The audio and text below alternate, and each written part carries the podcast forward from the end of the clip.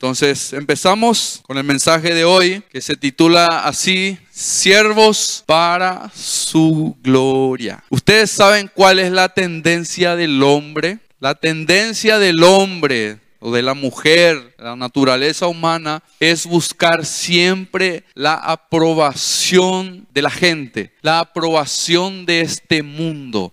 Hacen las cosas que hacen solamente para ser bien vistos ¿sí?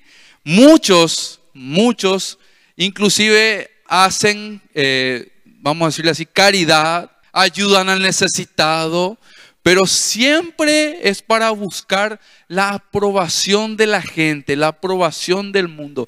Y esa es la tendencia que nosotros tenemos dentro nuestro. No es que porque yo vengo a la iglesia hoy, esa tendencia va a desaparecer de manera automática sino que siempre está ahí latente, está ahí queriendo salir, ¿verdad? estoy queriendo ser eh, visto, queriendo mostrarme un poquitito para que vean lo que estoy haciendo, ¿verdad? Hoy vemos en el mundo eso, las redes sociales está llena de gente que se quiere mostrar. Que quiere mostrar su caridad, sus buenas obras, inclusive eh, dentro de muchas iglesias. Esto ocurre y se da lugar fácilmente, ¿verdad? Y esta es la tendencia, el querer agradar a la gente antes que a Dios. De hecho, que afuera en el mundo, ¿verdad? Dice la gente que de esa manera, ¿verdad? Eh, es agradecida con Dios, pero en realidad eh, no hacen nada para ganar la aprobación del Señor, porque son obras muertas, ¿ok? Si no hay obediencia, si no acompaña la obediencia, o sea, si mi base no es la obediencia al Señor y a la palabra de Dios, ok, todo lo que yo haga es realmente en vano, el Señor no lo va a recibir. Dice Gálatas capítulo 1, versículo 10, en la NBI, dice así, ¿qué busco con esto? ¿Ganarme la aprobación humana o la de Dios?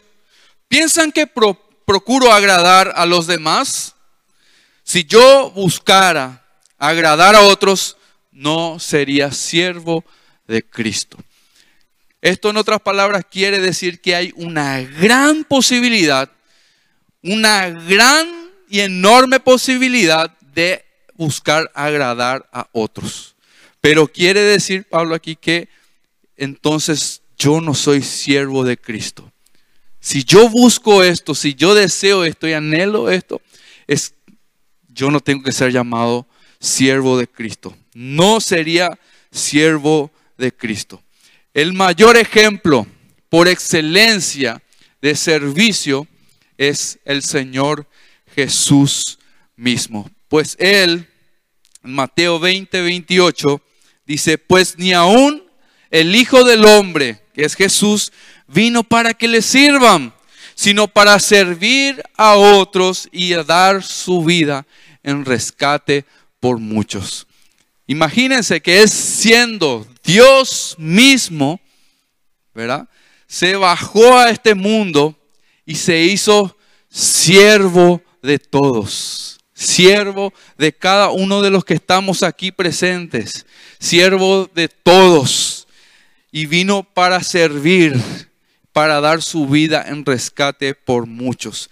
¿Para qué vives hoy? ¿Para qué vives hoy? Esta pregunta ya te hiciste muchas veces, ¿será? ¿Sí? ¿Cuál es el propósito de mi vida? ¿Para qué estoy? ¿Por qué el Señor me llamó? ¿Sí? ¿Estás para servir o para ser servido? ¿Cuál de las dos cosas? Te pregunto, ¿qué te gusta más? ¿Servir o que te sirvan? Seamos sinceros. ¿Qué te gusta más? ¿Servir o que te sirvan? Díganme cómo se sienten ustedes cuando se van a, a, un lugar de comida. Ahora, fin de año, famoso, la oportunidad de la cena en el trabajo, los que trabajan, se van a una churrasquería y viene el mozo a cada tanto, Señor, le sirvo esto, Señor, le pongo esto aquí, y uno se siente, ay, gracias, gracias. Sí, sí, gracias, poneme más. No, no, no basta. A uno le agrada que le sirvan. ¿verdad? A uno le agrada que otro esté pendiente de, de uno, ¿verdad? Que esté atento a de uno, ¿verdad? Muchas veces por eso uno busca unas amistades especiales en otra persona, ¿verdad? Para que reciba una atención que, que, que, se merece, ¿verdad? Y pensamos de esa manera, eso es una manera de pensar muy humana. Dentro nuestro, nuestra naturaleza misma, desea todo el tiempo ser servida. Esto es fácil, hermano. No hay que hacer ningún esfuerzo para, para querer esto. Esto es una tendencia dentro nuestro, ¿verdad? Queremos recibir servicio, ¿verdad? Ahora, ¿te gusta servir? Y, ¿O servís igual si no te gusta? Vamos a ver qué nos dice la palabra del Señor hoy. Como somos personas caídas, estamos desde un principio separados de Dios y por ende el egoísmo abunda dentro nuestro, a todos los seres humanos les gusta ser servidos. Es lo que les dije. Siempre queremos estar también por encima de los demás y mirarles desde arriba, desde una posición alta y nos gusta también el reconocimiento. ¿sí? Esto es todo lo que el hombre anhela y desea. Nos gusta el reconocimiento y el servicio, pero que nos puedan ofrecer. ¿Ok? Eso es lo que buscamos. Eso, el mundo corre atrás de eso. La gente vive, trabaja, estudia para que les sirvan. ¿sí? Nunca con el propósito de servir a otros. Esta es la gran diferencia con el Hijo de Dios, que tiene un propósito en todas las cosas que busca hacer, que anhela hacer. Tanto en el estudio, no agarra y elige una carrera para ganar plata solamente de él, sino que con esa carrera que yo estoy estudiando, un día me voy a recibir, yo voy a ser un instrumento del Señor y voy a servirle a Él donde me toque estar. Son los pensamientos que el Señor nos cambia cuando llegamos a Él. Si de alguna manera llegamos a servir, porque puede ocurrir, lo haremos con la motivación errada, ¿sí? Con la motivación incorrecta, ¿sí? Jamás será con la motivación correcta de humildad y de agradar a Dios, sino todo lo contrario. Nuestro servicio siempre es a cambio de algo o para sacar un beneficio propio. Esto es lo que hacemos cuando servimos, lo que buscamos cuando servimos humanamente, cuando todavía servimos a ese, buscamos servir a Dios, inclusive con la mente humana, con el pensamiento humano. Esto es lo que conseguimos hacer cuando nosotros solamente queremos servir, pero no queremos que la palabra de Dios sea real en mi vida, no busco obedecer. Y de este tipo de gente está lleno, lleno, las iglesias están llenas de gente que quiere servir a Dios a su manera, pero no quiere cambiar. No quiere cambiar. Elige y estira solamente los versículos o los pasajes que le benefician, que le hacen sentir bien, que le motivan.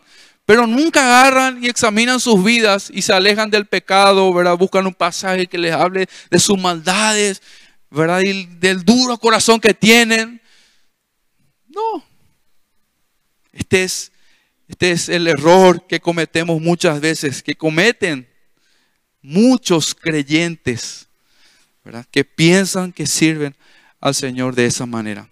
Todo es para beneficio, propio, ¿sí? O para agradar a la gente. Yo estuve participando en congregaciones donde, donde realmente no, lo importante no era Dios ahí, era el pastor o el apóstol. Él era lo que se decía él, ¿verdad?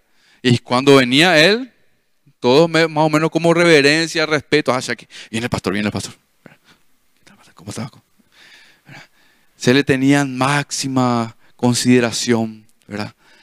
Y eso es un desvío total de la verdadera enseñanza del Señor. Jesús, ¿verdad? Vino para servir y no para ser servido, ¿verdad? ¿Entienden? Humanamente hablando, somos personas totalmente diferentes a lo que Dios espera que nosotros seamos. ¿sí? Humanamente hablando, tenés que considerar esto. Vos sos, tu vida es, si es que no hubo un cambio, una transformación en tu vida, es totalmente lo opuesto a lo que el Señor realmente desea. Y lo que el Señor desea para nosotros es que hagamos su voluntad, que seamos obedientes a su palabra, ¿sí? Y que le sirvamos a Él antes que a los hombres. Jesús, el Hijo de Dios, vino a este mundo para servir. Él le sirvió a la gente con su tiempo. Sirvió a los padres, sirvió a sus discípulos, sirvió a su familia, sirvió hasta a sus enemigos y como si fuera poco, ¿verdad? Sirvió al mundo entero. Aquellos que le rechazaron y aquellos que le rechazan hoy, dando su vida en la cruz del Calvario, para que haya una esperanza para el hombre. La única esperanza para el hombre de salvación fue proveída por el Hijo, por el Padre, enviando al Hijo para rescatarnos. Y esa esperanza de reconciliación con Dios para escaparse de la condenación eterna. No hay, no hay otro propósito, hermanos, detrás de, de la palabra de Dios. Si bien la palabra de Dios dice que si nosotros permanecemos en Él, ¿verdad? Nosotros vamos a ser protegidos, vamos a tener todo lo necesario para vivir día eh, tras día. Si bien todo esto acompaña, pero el mensaje principal es la salvación de nuestras vidas, ¿verdad? Y esa reconciliación con el Señor.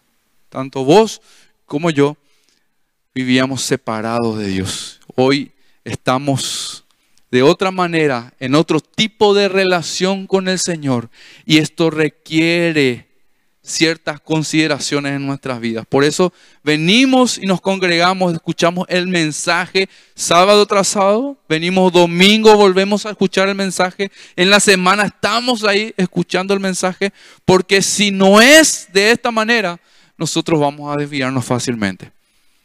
Vamos a andar si así luego, hermanos, si fielmente estamos congregándonos, si así luego andamos por nuestra cabeza otra vez, no quiero imaginarme cuando dejemos de congregarnos, cuando dejemos de estar unidos a la familia de Dios. ¿Entienden? Una cosa también es eh, venir y congregarse y otra cosa es estar unido a la familia de Dios, estar unido a la iglesia del Señor, estar unido al Señor. Porque muchos vienen lastimosamente y tristemente para congregarse nada más, pero no hay unidad. Amén. Entonces, Filipenses capítulo 2, versículo 5 dice lo siguiente. Quiero que vayan conmigo en la Reina Valera. Filipenses 2, versículo 5 en adelante. Dice así. Haya pues en vosotros, en cada uno de ustedes y de mí, este sentir que hubo también en Cristo Jesús, el cual, siendo en forma de Dios, siendo Dios mismo, no estimó el ser igual a Dios como cosa a que aferrarse. ¿sí? Él tenía la oportunidad de aferrarse a eso, ¿sí? a, ser como, como un ser superior, como un Dios mismo, ¿verdad? A venir a este lugar y con alas, qué sé yo, con su poder, ¿verdad? Vencer las cosas. Pero él se hizo hombre, se hizo siervo y se despojó de eso, dice el versículo 7, sino que se despojó a sí mismo tomando forma de, ¿de qué? De siervo, tomando forma de siervo, hecho semejante a los hombres. Y estando en la condición de hombre, se humilló a sí mismo. El hecho de hacerse hombre, venir a este mundo y hacerse como nosotros, ¿verdad? Él mismo ya se humilló ahí. Se humilló a sí mismo, haciendo, eh, haciéndose obediente hasta la muerte y muerte de cruz. Como el Hijo como un siervo del Padre, Él eligió ser obediente. Se negó a sí mismo, se humilló a sí, mismo para vivir en obediencia al Padre. Y esta es la misma actitud que vos y yo tenemos que tener para con Dios. La obediencia, hermanos. Lo primero es la obediencia. Por lo cual, dice, como resultado, Dios también le exaltó hasta lo sumo y le dio un nombre que es sobre todo nombre, para que en el nombre de Jesús se doble toda rodilla de los que están en los cielos y en la tierra y debajo de la tierra y toda lengua confiese que Jesucristo es el Señor para gloria del Padre. Todo lo que Él vino a hacer en este mundo era para glorificar al Padre, para glorificar a Dios. Y luego de que Él en obediencia respondiera, ¿verdad?, al propósito del Señor, Dios le exaltó, dice, pero le exaltó para gloria de Dios otra vez. Para gloria de Él. El siervo es así. Si Dios te exalta, va a ser para gloria de Dios otra vez. Jamás recibe el siervo, el verdadero siervo de Dios, recibe, recibe una gloria para sí mismo. Y Dios nos guarde. Dios nos guarde de, tener esa actitud y ese corazón, porque estamos pecando. La gloria solo le pertenece al Señor. Como ya sabemos, ya escuchamos muchas veces, Cristo no tiene un club de fans, no tiene, por más de que encontremos muchas páginas de Jesús en el Instagram y en el Facebook, ¿sí? muchas páginas que hablan de Jesús, no tiene espectadores, ¿sí? no tiene simpatizantes, no tiene nada de esto. Él tiene siervos. Así que o eres siervo o no lo eres. Eres siervo de Cristo o lo otro es ser siervo del pecado. La decisión está en tus manos en esta tarde. Porque de alguna manera u otra eres siervo, siervo de algo o de alguien. Porque si no eres de Dios, eres siervo del diablo. No hay un término medio. Por eso es que nosotros venimos a escuchar su palabra y tenemos que aprender con esto a obedecerle al Señor. Y tenemos que pedirle al Señor cada día de nuestras vidas, Señor, enséñame a obedecerte. Enséñame, Señor, a tener esta actitud que tú tuviste. Y el Señor no es que solamente nos va a enseñar, nos va a mostrar, porque eso es gran parte, pero nosotros vamos a pasar por situaciones. El Señor nos va a hacer pasar por circunstancias en nuestras vidas, ¿verdad? Que nos van a, empujar a mostrar los frutos que tenemos. ¿Entienden? Dice eh, Romanos 6, versículo 16, con respecto a lo que le estoy hablando, dice Romanos 6, 16 en la nueva traducción viviente, ¿no se dan cuenta de que uno se convierte en esclavo de todo lo que decide obedecer? Si vemos hoy la vida de la gente, ahí afuera. ¿sí? Estas personas son esclavas. Tienen una manera de pensar muy particular, una manera de sentir muy particular y todo va unido, ¿verdad? A lo que ellos aman y desean y obedecen. La corriente de este mundo les lleva para un lado y ellos van sin pensar. Ya no hay coherencia, ya no hay inteligencia, sino que cada vez más la gente está embrutecida. Está embrutecida. Hoy vemos cada cosa que pasa en el mundo, o cada cosa que surge como moda, como tendencia, y vos decís, pero ¿dónde es lo que estamos parados? ¿Cómo es que esto le va a agradar a la gente? ¿Cómo es, que esto le va a motivar? ¿Cómo es que tienen de referencia a esta persona, a cierta persona? Es la corriente de este mundo y ellos se convierten en esclavos de esto y no pueden salir por su propia cuenta, sino que solamente por medio de la obra del Señor. Dice, no se dan cuenta de que uno se convierte en esclavo de todo lo que decide obedecer. Uno puede ser esclavo del pecado, lo cual lleva a la muerte. O puedes decidir obedecer a Dios, lo cual lleva a una vida recta. Obedeces a Dios y tus frutos van a ser espirituales. Y esto te va a llevar a una vida recta, a vivir una vida recta. ¿sí? Pero mientras vos elijas y decidas obedecer, ¿verdad? Al, al pecado, eso te va a llevar a la muerte y a la destrucción. Siempre estamos enseñando esto. Hermanos, este es el único lugar donde vamos a recibir las advertencias de Dios. Este es el único lugar donde nosotros vamos a, a ser enseñados por el Señor de esta manera. En la televisión no lo vamos a encontrar así. En la radio menos. En las redes sociales tampoco. Hay una mezcla de tantas cosas. Entonces, por eso venimos y nos congregamos y escuchamos la palabra de Dios. La palabra siervo, significado. Originalmente el término siervo es el más inferior, humanamente hablando, es el más inferior. Es el título más bajo que una persona puede recibir humanamente hablando y pensando. Vino también a, significar, la palabra siervo uno que se entrega a la voluntad de otro.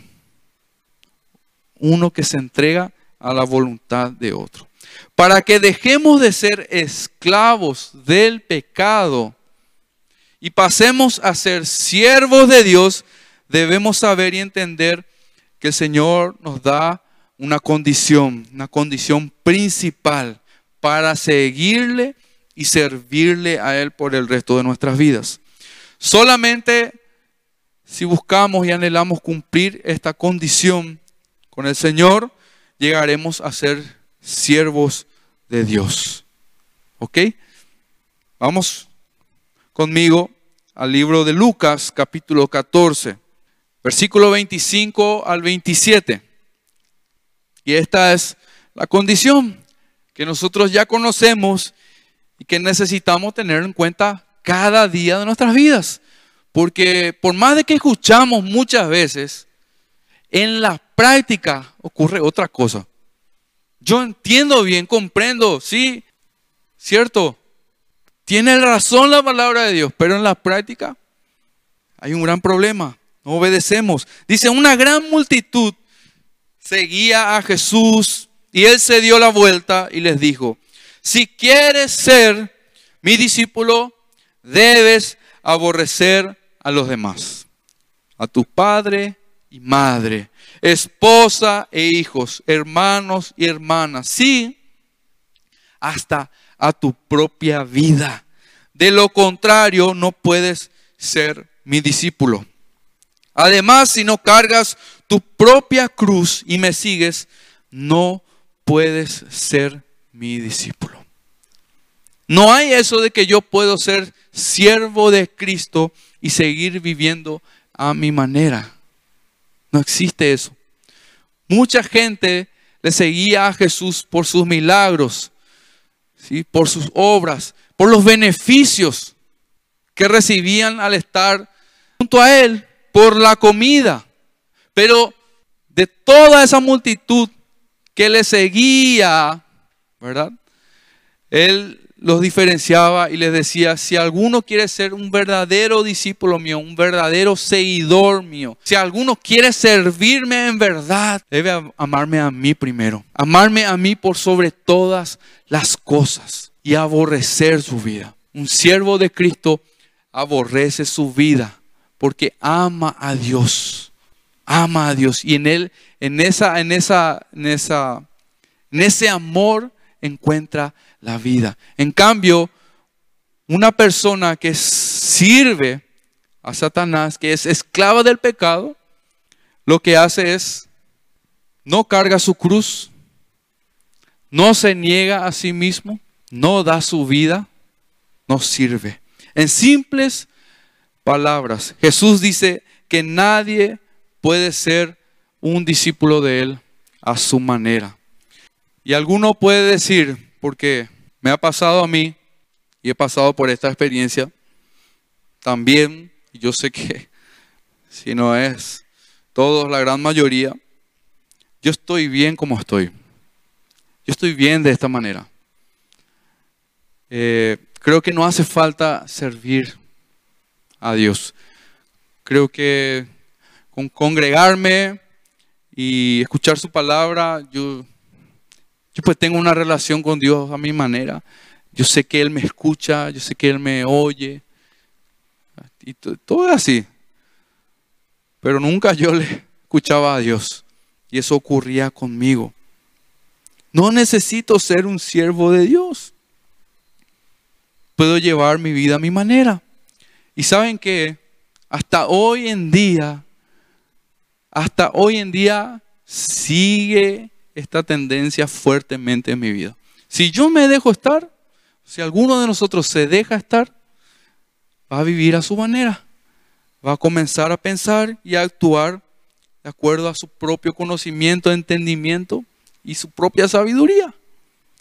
Puedes llevar tu vida a tu manera. Puedes decir que no sos siervo o sierva de Dios. Sí, puedes pensar eso. Lo que no podés esperar es entrar a la vida eterna, entrar al reino de Dios, ser parte de esa vida eterna sin cumplir con esta importante condición que el Señor nos dejó. No esperes eso de ninguna manera. Si no te entregas a Dios de todo corazón, mente, alma y cuerpo, no vas a poder entrar al reino de Dios. Y si no te estás entregando de esta manera, quiere decir de que todavía eres un esclavo del pecado y un siervo del diablo mismo. Romanos 6, versículo 16, volvemos a leer. No se dan cuenta de que uno se convierte en esclavo de todo lo que decide obedecer. Todos los días nosotros tomamos decisiones y decidimos a quién obedecer, qué obedecer. Desde tempranito, ya cuando abrís tus ojos nomás, te enfrentas a la primera decisión de tu día. ¿Sí? La primera decisión de tu día. ¿Qué voy a hacer? Ahora, ¿qué hago? Yo ya sé lo que tengo que tengo que ir a trabajar, tengo que entrar a tal hora, ¿verdad? Está bien, yo le hago caso a eso. Pero yo tengo que saber también que si soy un siervo de Dios, la primera decisión que yo tengo que tomar durante el día es dirigirme a Él. Y así salgo de casa y donde yo quiera que vaya, todo tiempo soy un siervo de Dios. Y todo el tiempo estoy decidiendo a quién obedecer. Todo el tiempo. Mientras estoy trabajando, yo decido obedecer a Dios o decido obedecer a mis propios deseos. Porque mis deseos, mis propios deseos me van a decir, llegar más cinco minutos atrasado, no te van a decir nada. Eh, tenés una hora de almuerzo y Metele sí que puede quedarte un poquitito más. Voy a agarrar mi celular. empezar a chatear en hora laboral. Estoy usando el tiempo que me están pagando para hacer mis, mis, propias cosas. Esto no es bueno, hermanos. ¿Entienden? Nosotros tenemos que ser ejemplos. Y cuando trabajamos y las cosas que hacemos, tenemos que hacer para el Señor. Uno puede ser esclavo del pecado, lo cual lleva a la muerte, o puede decidir obedecer a Dios, lo cual lleva a la vida recta. El 17 dice, antes ustedes eran esclavos del pecado, pero gracias a Dios ahora obedecen de todo corazón las enseñanzas que le hemos dado. Antes, antes, hay un cambio ahí. Hay un cambio. Yo no puedo seguir siendo la misma persona que era el año pasado. Yo no puedo seguir siendo la misma persona, inclusive, que era ayer. Tiene que haber un cambio, por más pequeño y mínimo que sea. Constantemente yo tengo que ser transformado por el Señor. Y luego tropiezo por una debilidad mía, por, por una necedad, en el momento de necedad que entro ahí, tropiezo y me doy cuenta enseguida y me vuelvo al Señor nuevamente.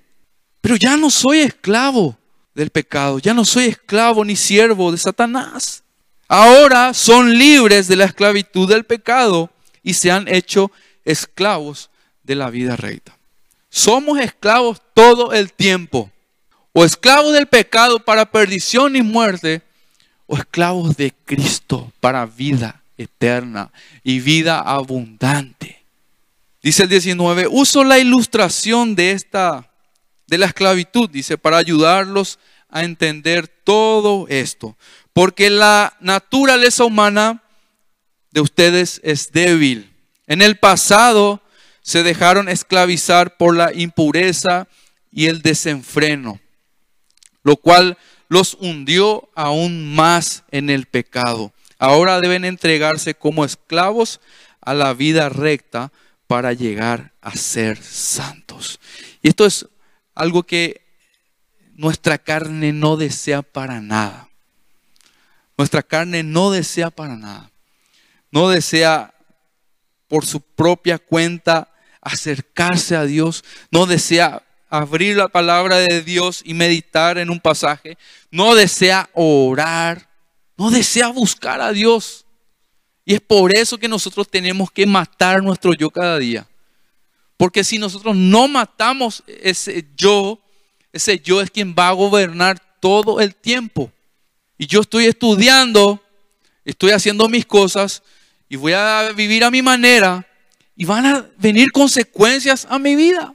Yo pienso que estoy haciendo todo bien, que estoy cumpliendo humanamente con las cosas como para que uno más uno sean dos. Allá al final de mi carrera yo voy a llegar así. Consecuencias van a venir de vivir a mi manera. Van a venir. Me voy a encontrar con eso. Más temprano que tarde. Entonces, dice, uso la ilustración de la esclavitud para ayudarlos a entender. En el pasado se dejaron esclavizar por la impureza y el desenfreno. Hoy esto ya no puede ser más parte de nuestras vidas. Ya no podemos dar lugar de esta manera al diablo. No podemos dar lugar a las impurezas. Las impurezas que comienzan aquí por nuestra mente vacía de la palabra de Dios. Vacía todo el tiempo. Esta, nuestra mente es una máquina de, de hacer maldad, de crear maldad impresionante. Es una máquina de maldad que funciona a las 24 horas del día. Y si está vacía de la palabra de Dios, la maldad va a dominar mi mente todo el tiempo y voy a actuar. Mis hechos, mis actitudes, lo que yo hago, cómo reacciono, todo va a ser de acuerdo a la carne. Y entonces voy a esperar cosas buenas cosas buenas voy a esperar. ¿Puedo esperar cosas buenas con esta manera de vivir? No. Muchos de los que están aquí son jovencitos y todavía no están casados, pero quieren casarse un día. Espero que sí, ¿verdad? Quieren casarse un día, quieren tener un matrimonio, pero no saben, hermanos, jóvenes, las consecuencias que uno tiene que pagar por vivir a su manera la soltería. No se imagina. Qué, qué costoso es poder arreglar las cosas y únicamente con el Señor, hermano. Y no es solo vos, sino que ahora ya son dos. Y los dos tienen que ser uno en el Señor para que realmente haya un cambio. Ya no son más dos, pues, sino que ya los dos se convierten en uno. Por eso es importante cuidar con quienes nos relacionamos, con quienes queremos tener una relación especial. ¿Y para qué quiero tener también esa relación especial? ¿Para qué? El mejor momento, el mejor tiempo para servir a Dios es en la soltería. Y después también. Todo el tiempo es el momento para servir a Dios. Vos podés anhelar, yo quiero casarme un día y servirle al Señor. Así en palabras suena tan color de rosa, ¿verdad? Pero uno se encuentra después con la realidad. Había sido terrible yo, ¿verdad? Terrible. El Señor nos muestra, nos enseña por las circunstancias que pasamos, nos enseña qué equivocado que estamos, qué malo que yo era había sido, qué mal que hacía las cosas, qué desobediente que era el Señor. Entonces, sepamos, hermanos, tomar el rumbo correcto en nuestras vidas. El 20 dice, cuando eran esclavos del pecado, estaban libres de la obligación de hacer lo correcto. Y esto es así. La gente allá afuera, esclava del pecado, no tiene la obligación de hacer nada bueno. Es más, buscan lo hacer. Y si buscan es solamente para apariencia, para que se le aplauda. Estaban libres de esa obligación de hacer lo correcto. ¿Y cuál fue la consecuencia de esto? Que ahora están avergonzados de las cosas que solían hacer. Cosas que terminan en la condenación eterna. Cuando uno ve al Señor, viene a la palabra de Dios y la palabra de Dios le, le ilumina, le hace ver su maldad le hace ver su condición, Y se avergüenza de la vida que tiene. Y todo esto produce un quebrantamiento y un arrepentimiento en nuestras vidas, porque comenzamos a conocerle a Dios, a entenderle a Él, conocer su voluntad, y nos damos cuenta de que mucho, mucho, y por todo el resto de nuestras vidas le hemos ofendido a Dios. Y pensábamos que yo qué sé, yo tengo 25 años, pensaba, ¿verdad? De que yo vivía mi vida y aprovechaba al máximo, pero en realidad fueron tantos años de desperdicio, tantos años de desperdicio. Solamente aprovechamos el tiempo realmente y comenzamos a vivir la verdadera vida cuando estamos unidos a Cristo y cuando somos unos verdaderos siervos de Él. Ahora están avergonzados de las cosas que solían hacer, dice. Pero ahora quedaron libres del poder del pecado y se han hecho esclavos de Dios. Ahora hacen las cosas que llevan a la santidad y que dan como resultado la vida eterna. ¿Buscas la santidad en tu vida? La santificación de tu alma, de tu mente. ¿Te purificas tu mente por medio de la palabra de Dios todos los días? ¿Haces esto? ¿Haces esa limpieza necesaria todos los días en tu vida? Si no lo estás haciendo, necesitas revisar tu vida. Muchos cristianos todavía tienen un pensamiento equivocado. Por ejemplo, la gente piensa que necesita un cargo, una posición, un lugar específico. Necesita ser llamado para hacer algo ¿verdad? Para poder servir a Dios. Necesita ese cargo. Necesita que se le nombre. ¿verdad? Líder de, encargado de. Ahí, ese es el pensamiento equivocado.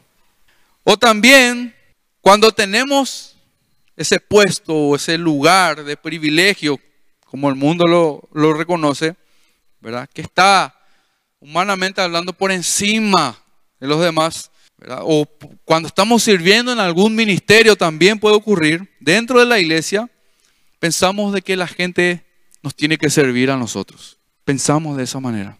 Y es totalmente al revés. Cuando el Señor más te da, más trabajo te da, más oportunidad para servirle, ¿verdad? Es cuando vos más abajo tenés que estar.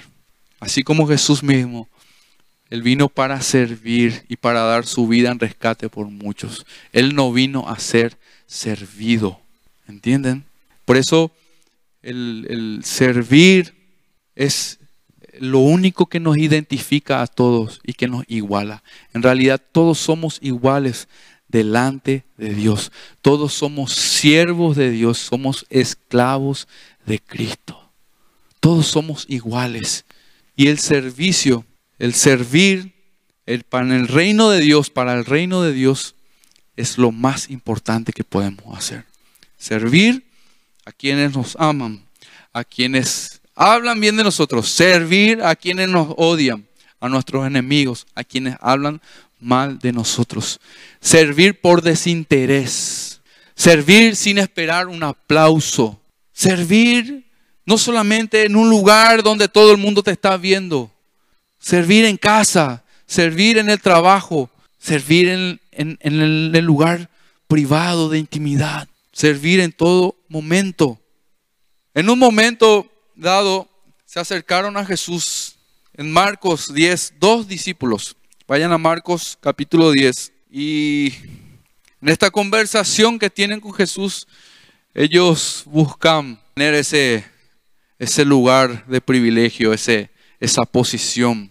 Solamente que Jesús le respondió a ellos y corrigió su manera de pensar y les enseñó que en el reino de Dios no entra nadie que se quiera hacer servir, solamente aquellos que procuran servir a Dios y hasta dan su vida por los demás.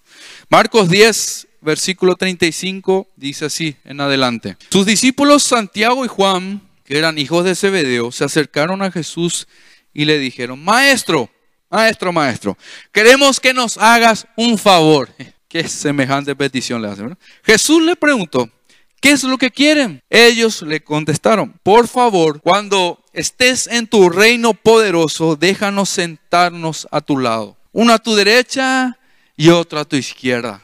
Dale, Señor. Jesús respondió, ustedes no saben lo que piden. No saben lo que piden. ¿Están dispuestos a sufrir todo lo malo que va a pasarme? Ellos respondieron, sí lo estamos. Jesús les dijo, les aseguro que ustedes sufrirán mucho, igual que yo.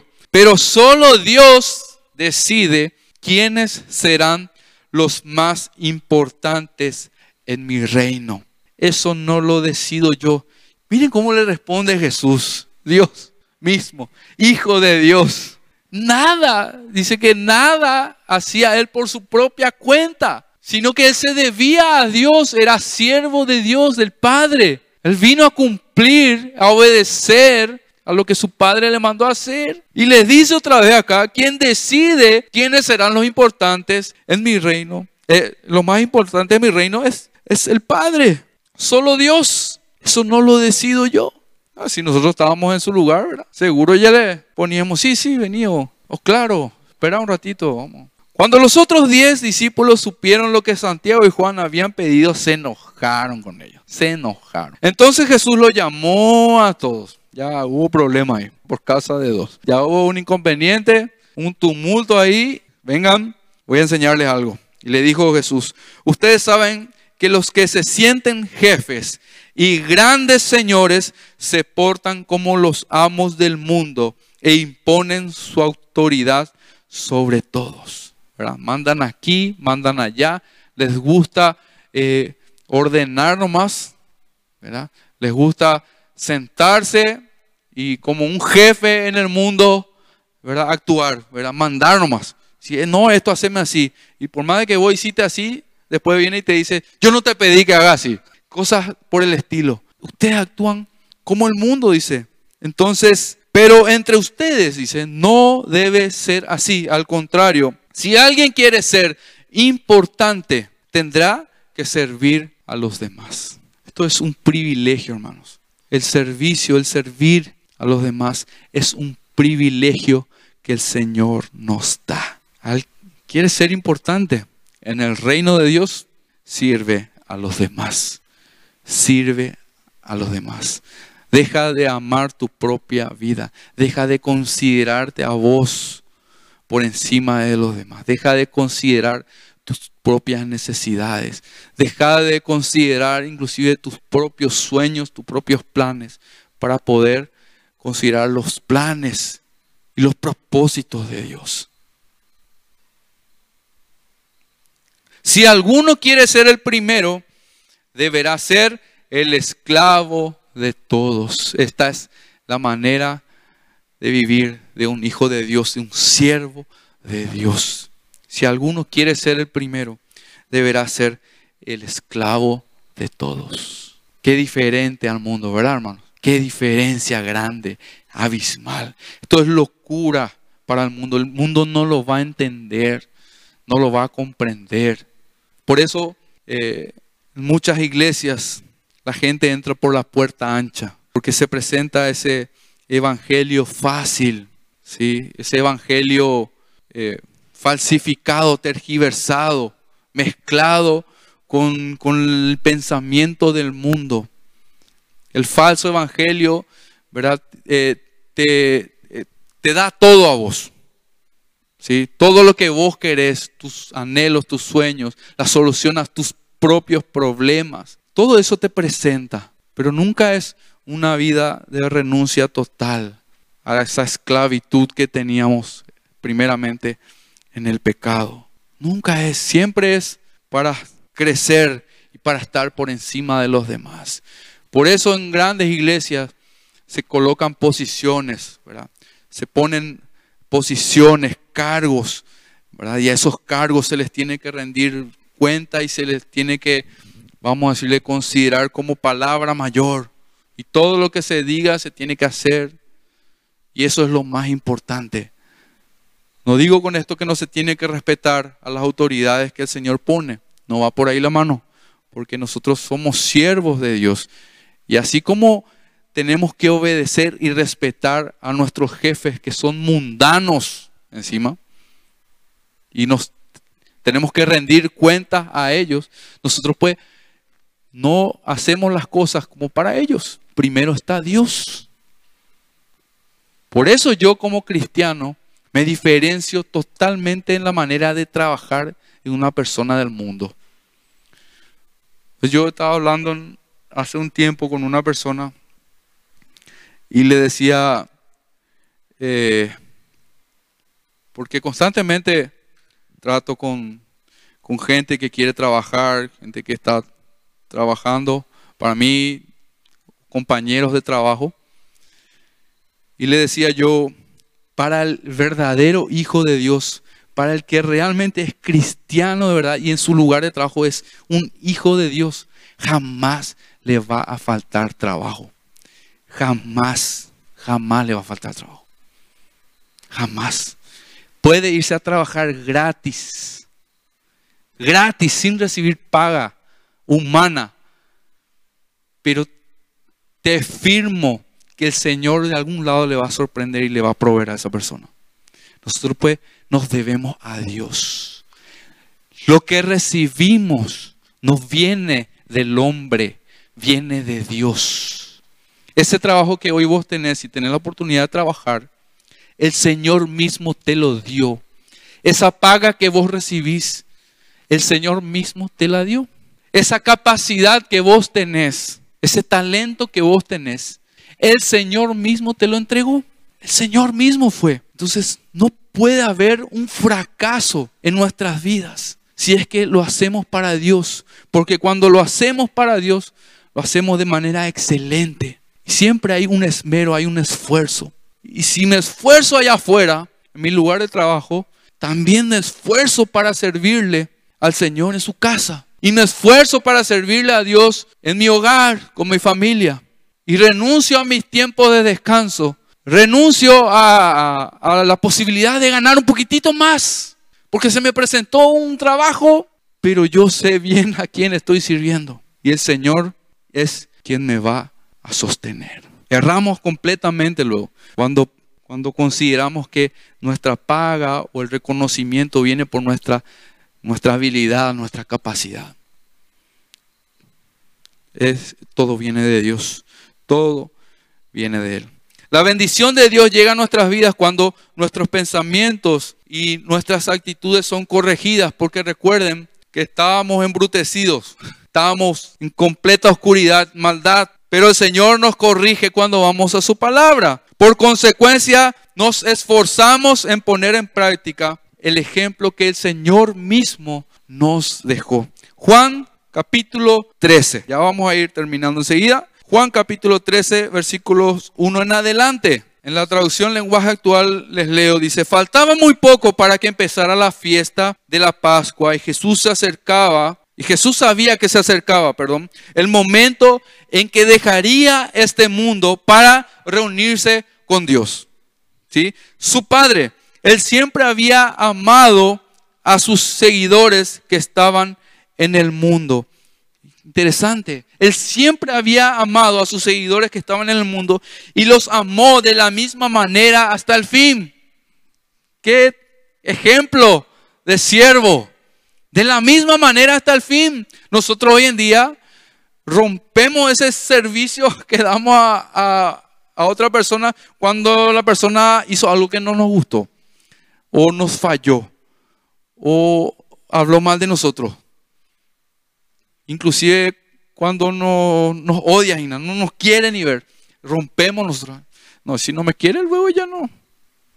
¿Para qué voy a amarle? ¿Para qué voy a seguirle? De la misma manera, de principio a fin, dice acá, que Jesús amó.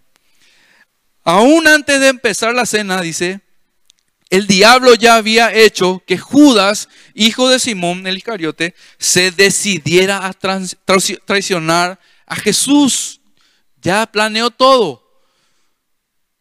Ya estaban todas las piezas movidas para que esto ocurra. Dios había enviado a Jesús y Jesús lo sabía. Y también sabía que regresaría para estar con Dios, pues Dios era su Padre y le había dado todo el poder. Versículo 4. Por eso, mientras estaban cenando, Jesús se levantó de la mesa, se quitó su manto y se ató una toalla en la cintura, dice. Luego echó agua en una palangana y comenzó a enjuagar los pies de sus discípulos y a secárselos luego con la toalla, uno tras otro, lavando y secando los pies. Cuando le tocó el turno a Pedro, este le dijo a Jesús, Señor, no creo que tú debas lavarme los pies. Jesús le respondió, ahora no entiendes lo que estoy haciendo, pero después vas a entender. Pedro le dijo, nunca dejaré que me laves los pies. Jesús le contestó, si no te lavo los pies ya no podrás ser mi seguidor. Simón Pedro dijo, Señor, entonces no me laves solamente los pies, sino lávame también las manos y la cabeza. Jesús le dijo, el que está recién bañado está totalmente limpio y no necesita lavarse más que los pies. Y ustedes están limpios, aunque no todos. Jesús ya sabía quién iba a traicionarlo. Ya sabía. Por eso dijo que no todos estaban limpios. Había pecado ahí, había maldad, había traición. Después de lavarles los pies, Jesús se puso otra vez el manto y volvió a sentarse a la mesa y les preguntó, ¿entienden ustedes lo que acabo de hacer? Ustedes me llaman maestro y señor y tienen razón porque soy maestro y señor. Pues si yo, su Señor y Maestro, les he lavado los pies, también ustedes deben lavarse los pies unos a otros. Yo les he dado el ejemplo para que ustedes hagan lo mismo. Ustedes saben que ningún esclavo es más importante que su amo y que ningún mensajero es más importante que quien lo envía. Si entiendan estas cosas, háganlas. Y así Dios les bendecirá. Este ejemplo de Jesús de humildad, de, de, negación a sí mismo, de, de consideración al prójimo, a sus discípulos, como más importantes es lo que nosotros tenemos que seguir.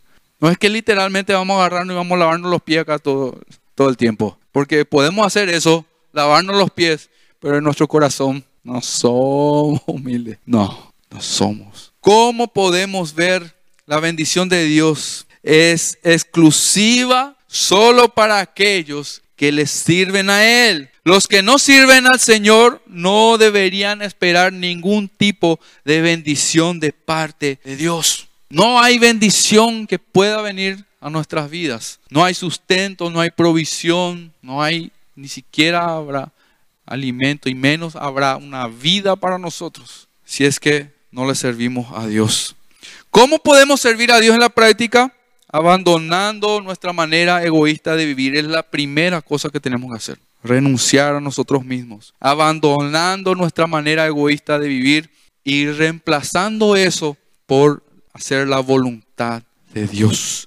Juan capítulo 12, versículo 24 y 25 dice, de cierto, de cierto os digo, que si el grano de trigo no cae en la tierra y muere, queda solo. Pero si muere, lleva mucho fruto. Se refiere únicamente si morimos a nuestra propia vida, si dejamos de amarnos a nosotros mismos, si abandonamos esa manera egoísta de vivir, vamos a llevar frutos y frutos espirituales. Es la única manera. Pero tiene que morir ese grano. Tiene que morir. Cada día tiene que morir. Es la única manera de llevar fruto. Y dice, lleva mucho fruto, dice. No puede como un grano de trigo que cae en tierra y muere, no dar fruto. Sí o sí lleva fruto y lleva mucho fruto.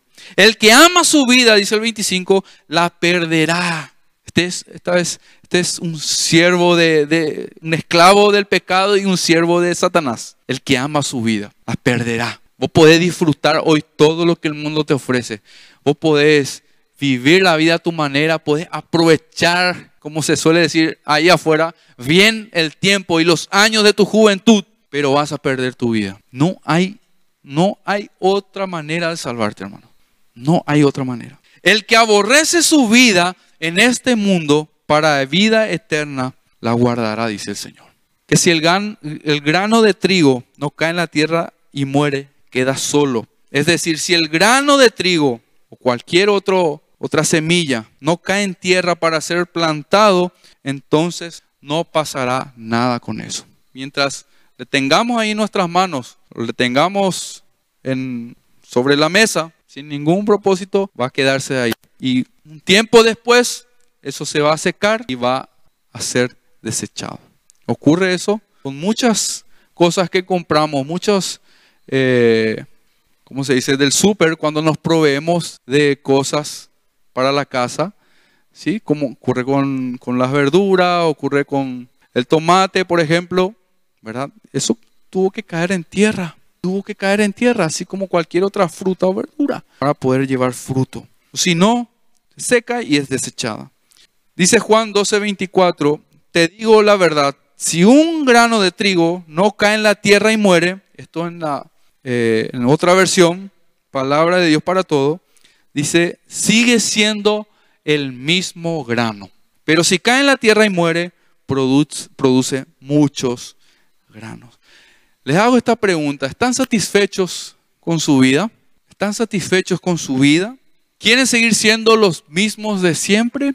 Ahí encontramos un gran problema muchas veces, porque queremos la bendición de Dios, Queremos tener, llevar frutos, pero no queremos cambiar nuestra vida. No queremos cambiar. Muchos antes que querer cambiar quieren seguir siendo los mismos desordenados.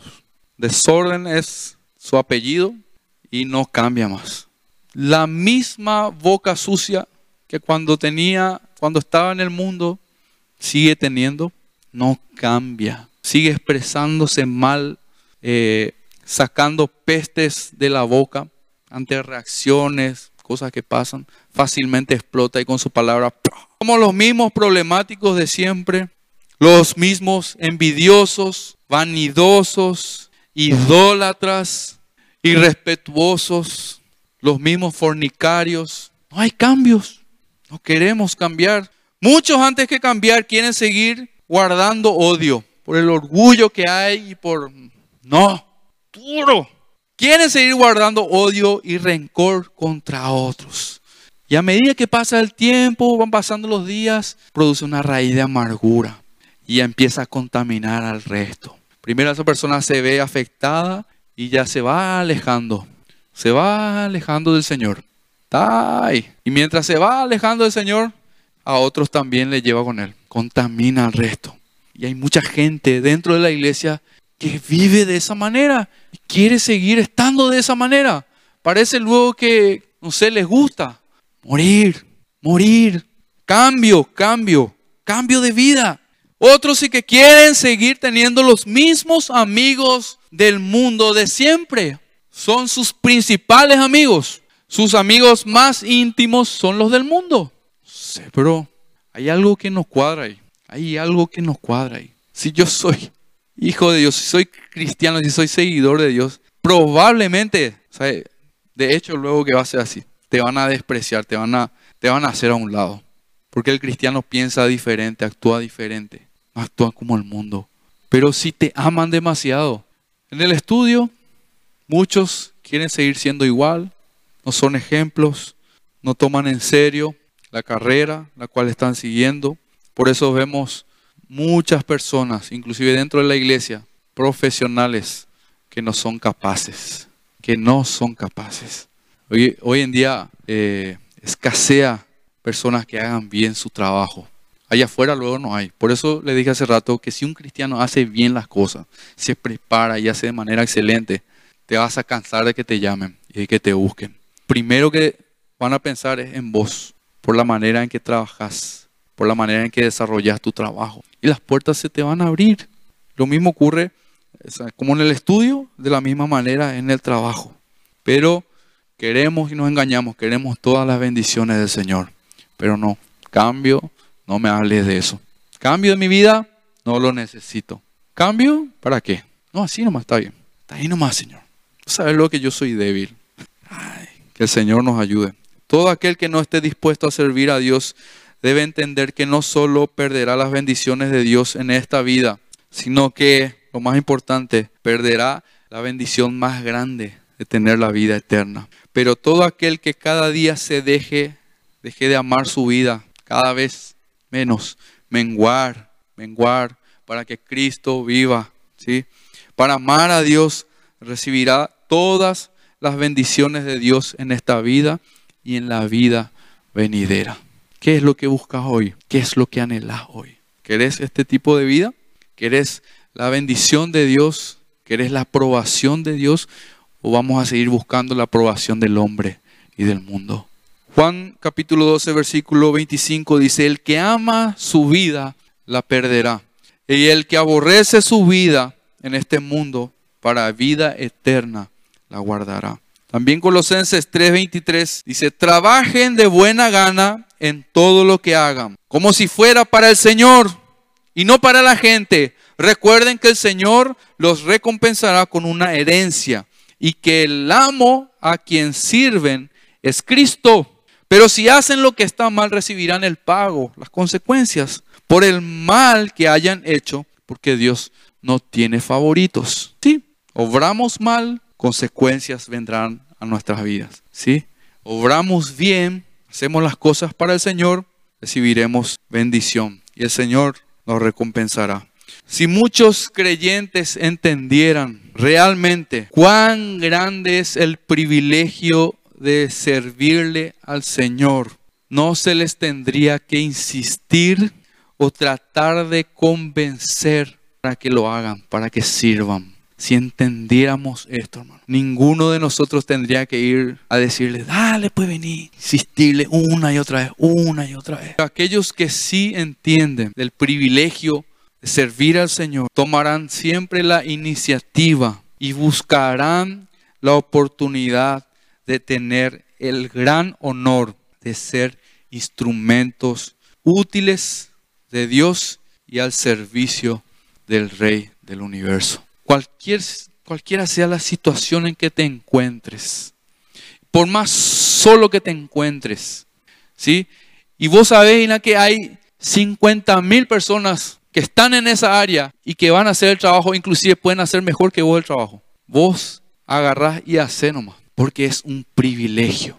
Viste que muchas veces nos quiere, quiere entrar la queja, o sea, entra nos quejamos, nos quejamos. Y fulano y fulana y vos serví porque es un privilegio.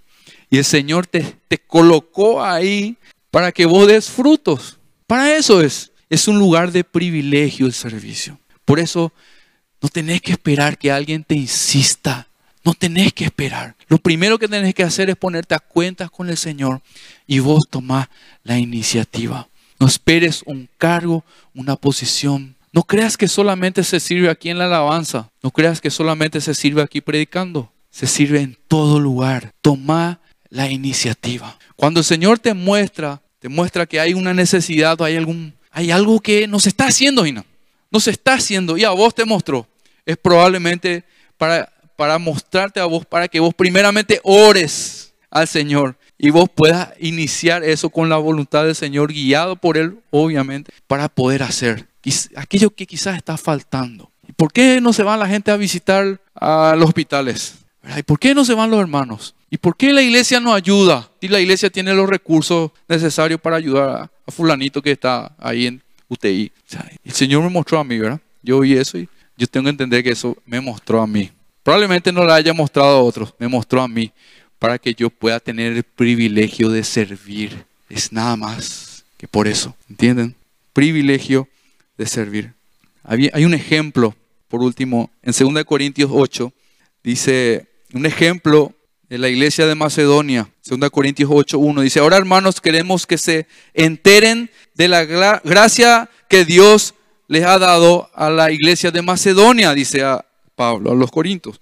En medio de las pruebas más difíciles, escuchen bien, esto era la iglesia de Macedonia, en medio de las situaciones más complicadas, su desbordante alegría y su extrema pobreza abundaron en rica generosidad. Esta es la iglesia que el Señor busca. Viste que muchas veces esperamos a tener los recursos. Yo tengo que tener la habilidad o tengo que tener la cierta capacidad para poder servirle a Dios. Miren, en su desbordante alegría y su extrema pobreza abundaron en rica generosidad. Soy testigo de que dieron espontáneamente tanto como podían, dice, y aún más de lo que podían. Fueron allá por arriba de sus límites rogándonos, dice el versículo 4, y acá está algo interesante, rogándonos con insistencia que les concediéramos el privilegio de tomar parte en esta ayuda para los santos. Ellos rogaban por esta oportunidad para servir, rogaban, dice, rogándonos con insistencia, dice, no es que decía, me imagino yo, ¿verdad? Si por ahí necesitan, ¿verdad? Si por ahí, vamos a orar, vamos a orar, vamos a orar. No, ellos tomaban la iniciativa porque entendían que era un privilegio el servir y el ayudar a los santos. Pero este deseo de servir debe estar bien encaminado hacia el Señor. Servimos para su gloria. Todo lo que hacemos lo hacemos para Él, porque lo que recibimos de su mano le volvemos a dar. Ninguno de nosotros debe robar esa gloria que solo le pertenece a Él. Quiero invitar a los chicos de la alabanza a que suban, por favor. Dice el Salmo 115, 1. No a nosotros, dice el salmista. No a nosotros, oh Señor. Vuelve a repetir, no a nosotros, sino a tu nombre le corresponde toda la gloria por tu amor inagotable y tu fidelidad. Así es. El siervo de Dios, el siervo de Dios siempre va a mostrar a Dios siempre va a reflejar a Jesús. Nunca va a ser su propia vida, sino que va a dar la gloria siempre a Él. Y va a llevar a que la gente le glorifique a Dios. Porque esa conducta que tiene, esa vida recta que lleva, no es para su propia gloria, sino que eso lleva a que la gente vea al Señor y le glorifique a Dios. Ahora nosotros tenemos que tomar la decisión de ser ese instrumento. Y hoy es el tiempo que más se necesita jóvenes, adolescentes y jóvenes al servicio del Señor. Este es el tiempo de mayor necesidad espiritual. No es un tiempo de necesidad económica, no es una crisis económica. Este es el mayor tiempo de necesidad espiritual, tanto de aquellos que se hacen llamar cristianos como allá afuera. Este es el mejor momento para salir afuera y servir, predicando el Evangelio, primeramente con nuestra manera de vivir, con nuestro ejemplo, con nuestro testimonio. Se necesitan jóvenes valientes, consagrados al Señor, que busquen vivir sus vidas apartados del mal y del pecado, que se santifiquen cada día. Muchos son los llamados, pero pocos son los escogidos. Los últimos tiempos, dice que habrá personas amadores de sí mismos. También dice que en los últimos tiempos el amor de muchos se enfriará. Que el Señor tenga misericordia de cada uno de nosotros y realmente podamos entender que el servir al Señor es un privilegio, también es una gran responsabilidad y un compromiso delante de Él. No es delante de la gente misma, delante de Él. Hoy te invito a que cierres tus ojos, inclines tu rostro. Si quieres vivir para el Señor, quieres servirle a Él y como consecuencia heredar la vida eterna, ya sabes lo que tenés que hacer. Te invito a que ahí en el lugar donde estés puedas dirigirte al Señor en una oración sencilla pero sincera, pidiéndole al Señor socorro y auxilio. Decirle al Señor que Él te pueda rescatar, porque esta es una obra espiritual, es una obra que solo el Espíritu Santo puede hacer en cada uno de nosotros, hermanos. ¿sí? Yo les puedo llenar también de palabras, puedo seguir hablando mucho aquí, pero yo sé bien que esta va a ser palabras de humana sabiduría. Es el poder de Dios el que necesitamos, el que yo necesito y el que todos necesitamos. Primeramente, para volvernos hacia Él, para cambiar nuestras vidas, para transformar nuestras vidas. Y luego seguiremos necesitando de su Espíritu Santo para poder permanecer.